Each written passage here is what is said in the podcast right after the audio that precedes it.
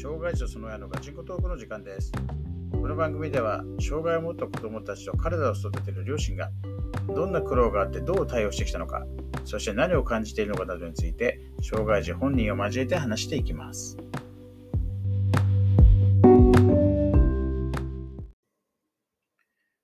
はい、えー、っと、まあ、前回、まあ、えー万引きがあって、まあ、家の中でもそのお金盗むってことがあってということで、まあ、自衛のために、まあ、自衛というか、まあ、その本人に、まあ、いわゆる犯罪命令をさせないためにっていうのもあって、えーまあ、そのお金をね、こう目の届くところにお金の方がいいよっていう、その病院の先生のアドバイスを受けて、まあ、金庫を買って、まあ、ちょっとそれでしばらくつけましたと。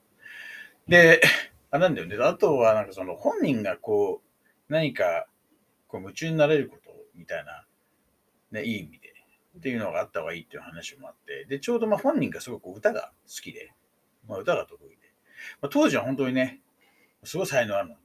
もうだって3歳、2、3歳で本当になんか教えてもいないのにこうビブラートかけて歌えたりとかしてて、こいつはマジ天才じゃないかってやっぱ、ね、こう親バカ的に思ってたわけですけれども、実際でもそのね、音楽とかでも、その先生にもそこすごいな評価されて、歌うまいっていうの言われたから、その、合唱部うん。そうか、勝負。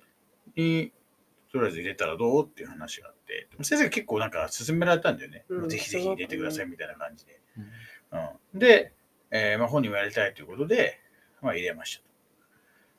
で、ただ、そこの合唱部の先生がすごいね、ゴリゴリいく先生というか、うんまあ、要はそういうなんかコンサートとかあったら、もう絶対こう優勝目指すぞみたいな感じで、お遊びじゃないんだよね。そう、お遊びじゃなかった。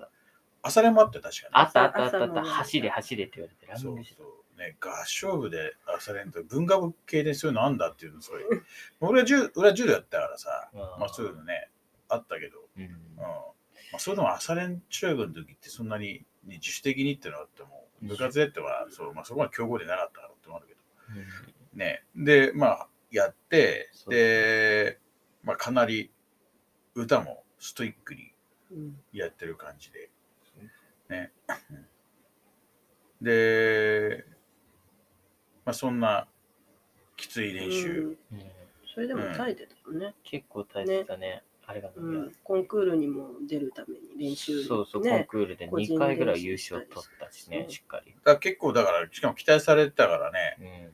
ただ、こいつあれなんだよね。こう、期待されて、俺は期待されてるんだって思えないんだよね。こう、こうじ辛い練習を与えられると、ね、なんで俺だけ？みたいな風になる。その、あの、ね、今に至るまでずっと続いている、そう、なんていうの、こう逃げの精神。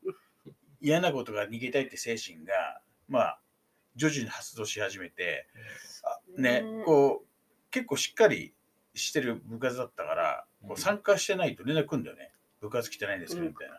そう。で、なんかでも、え、いや、うち、普通に行きましたけど、って話をしてて、うん。でも来てないですって話になって、その何回かあったんだよね。本人聞いたら本人も言ってるみたいな本こと言うし、人は言ってるみたいなって。言って。で、まあ、今行きたくない理由が一つなんかあったみたいで、で、先生が同じクラスの女の子だっけ？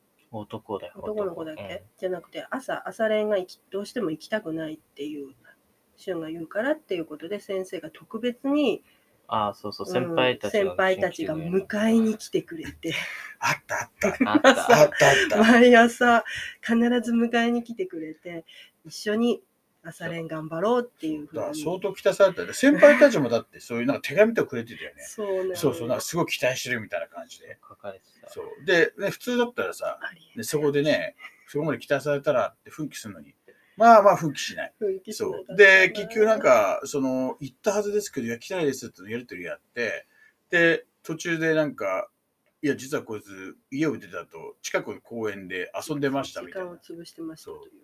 なんかね、本当によく昔ドラマであってみたいな、こうリストラされた親父がね、仕事行きますって家出ブて、そ れブランコでやってたみたいな。いや、本当にね。本当に、それをそうね、で、そう、だから、俺らとしても、いや、行ってるんですよって、先生来たんですよ、のやりとりでさ。うんまあまあね、俺らとしてもあんま強く言わないわけで、前回のそういう万引き談義があるあるから、うんまあ基本的になんかこいつやらかすやつだろう、ね、やつだろうっていうのがあったから。実際、こう、それがバレて、うんで、何回かあったんです。で行く気がないんだったら、うんもう迷惑になると。要は、すごい特別扱いまでされてて、うんね、あのー先輩たちも巻き込んでさ、いろいろやってくれてんのに、ね、しかも親騙して行ったっつって行ったふりして行ってないみたいな。うんうん。むしろ良くないから、もう行くなにやめればっていう。そうやめろみたいな話になって、うんそしたらしれっとやめますみたいな。そう普通なんかさ、違うじゃん。それでさ、なんか、いや、僕はやめたくないとかさ、いや、俺頑張るとかさ、ちょっと期待するじゃん。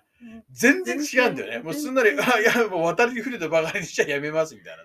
でも、でもなんか先生もさ、いやいやいやいやいやいやみたいな感じで引き止めたりすんのに、結局、もう、あ、もう難しいならっていうことで。で、で、で結局行きたくない理由ってなんか、まあ一つはだから、その厳しいっていう。うん本当じゃ根性ないよね。だもったいないよなって、本当今と思うけどね。まあまあ、この、もったいないのはこう後に続くんだけど、だってあれだよね、あのーあっちの先生つけたのって、この辞めた後だもんね。並行でやってなかったもんね。そうね。そうね。違うん、そうあうんそうそうそう。で、まあ、その話まだあ後でするとして、うんそう。でう、んまあね、まあ練習きついからっていうのと、あとは、そんなに？まあちょっとしたいじめ。部員の中でのそう部員の中でね。お前だけなんかひいきされてるのうざいみたいな感じで、なんか一人の男子に、クラス同じだからか知らんけど、めっちゃなんかいじめも考慮されてて、それで結構精神病んでたってのもあります。やり返せばいいのに。うんそう言われたけどね、いやでもなんか思っちゃう。そう力が全なんだけどさ然なかったから。うんだからカード汚なさいって言ったんだよね。毎回でも言ってはいたんだよね。あの、多分性格的に、うん生活はその病気の症状もあるんだろうけど、まあ、なんつうのかな、コミュニケーションが全然うまくいかないっていうのはもうすぐ分かったから、まあまあ、具体的に言うと、まあ、まあ人の話を聞かないっていうか、うん自分の言いたいことだけ言う。しかもなんか、誰かがそのこと同士が喋ってる時に、流れを読まず自分の言いたいこと一回ぶち込んできたりとか、会をぶった切って、うん知らないくせにこう知ったがで入っていくとか、うん。だから自分だけ面白いこと言ったつもりだけど全然みんな面白くないとかね、うんよくあるし。で、一回スルーされてるのに、でもう一回繰り返す。うん反応するのに繰り返すみたいな感じのことをやって、いやいや、もうスルーされてんだから 気づけよみたいなね。うんでそういうのもあったから、あのー絶対こいついじめられるんだろうなっていうのが見えてたから。うんで、ね、あのーまあ、個人的には、まあ、やられたらやり返せっていうね、まあ、いい悪いは置いといて、うんうん、あるから、ていうか、まあ基本的にはほらね、ああいうのって弱いなって認識されてやられるから、うん。まあ、強かったら損されないっていうのあるからさ、体鍛えたけよって言ったけど、まあね、自分の好きな歌すらさ、ね、続かないようなやつがさそう、なんか筋トレなんてさ、まあやるわけないよねってことで、まあずっとひ弱な状態でいいましたと。で、まあ、それでまあ、まあ、またいじめられて、やっぱりねって。まあ、そこはまあコミュニケーションうんぬんじゃない話みたいなことも言ってはいたけど、だそれも多分あったと思うけどね。まあうん。そう、ひいきされてるって言われた時に対して、まあなんだろう、その、その分、成果出してますっていうようなのが、あの、じゃあ、こう伝わってなかったっていうのもあるだろうし、うん。あと普段からの関係性でしょ？あ仲良かったら多分さ、ね、ひいきされててもさ、ねうん。まあ、お前はね、やっぱ頑張ってるし才能あるから、そのまま勢いを多分言ってくれると思うからさ。うん。まあ、とはいえね、まあ当然いじめは、まあ、いじめる方が悪いわけだけれども、にうん。まあまあそういうのもあって。で、結局、でもなんか、そのいじめの話ってなんかそこからなんか、あれだっけ、発展したんだっけ？別になんか特になく、うん部活を辞めたらそう何もしなくなってうん、いじめの方は関係なくなった。やだからっぱり、その部活の中のことで、うん、収まったってまあまあね、まあ嫉妬っていうか、まあまあ気持ちはわかんなくはないけどね。いやうん、てか、正規、正規っていうか、いろいろやってくれてんのに、ね、サボるとか、うんまあまあ、確かにムカつくよねと思うよ。いやいや、その場にいたら俺もそう思うと思うよ。ちょっとそれだけ、ね、やっぱ特別扱いされてる分、うんね、あ、やっぱあいつがいないとみたいなさ、うん成果出してりゃまだ。まあそれでもね、嫉妬するやついるけどさ、うん。ねまだしもさ、そういう特別扱いされたのに、まあ、サボるわ。うんううんん。言えばこう言っていなくなるわとか。ね。ね、だから結構、でもあれはもう、もったいなかったよね。もったいなかったね。あとちょっと頑張ったら、そのはコンサートだっけ？なんか発表会みたいなのがでっかい、そう、全国の方でやるっていうのに入ってたはずなんだから。でも結局ね、でもね、先生やっぱ期待してたのがあるから、うん。部活やめたって、まあ音楽の先生でもあったからね、うん。なんかそのクラスの歌とかでもソロはなんかね、お前が指名されたりとかって、やっぱすごく期待してたんねだよ。卒業式でもね、うんいきなりアカペラでソロで、そうありえないほどの、うんね歌の披露だったからそね。う。そんだけね、期待されてるのにさ、そこで奮起して、やっぱり先生、ドラマみたいなかったよね。なうん、なかった。もうそんなのやめて、うんああ、よかったよかったみたいな感じだったからね。だから、だからやっぱ良くなかったんだよ。それはなんか、あのーその時の、そのいわゆる自分の、なんだろう、頑張った、頑張ってこういう結果を得れたんだっていう経験をしっかり得られなかったこともあるし、あとはなんか変に手が空いたせいで、結局またね、うん。こう、悪いこと悪いことの方にこう傾いていくっていうになっちゃったっていうのがあるから。うんね、まああれは本当に、でも、あれもちょっと難しかったよね。で俺としてもだからね、奮起を期待したけど、まさかやめろっつって、やめるって言うと思ってなかったしさ、うんそういう流れの中で、いややっぱ考え出した方がいいんじゃんって俺が言うのも変だよさ。そうって思ったしね。でもね、遠回しいろいろやったりしたけども、結局ね、もうなんか本当にやめれてよかったみたいなのがすごかったからさ。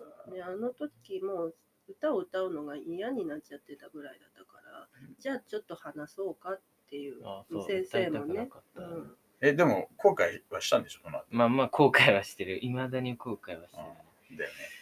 うんはいいや、もうちょっと続けてたら別の人生あったんだよなっていう。うん。と思うけどね。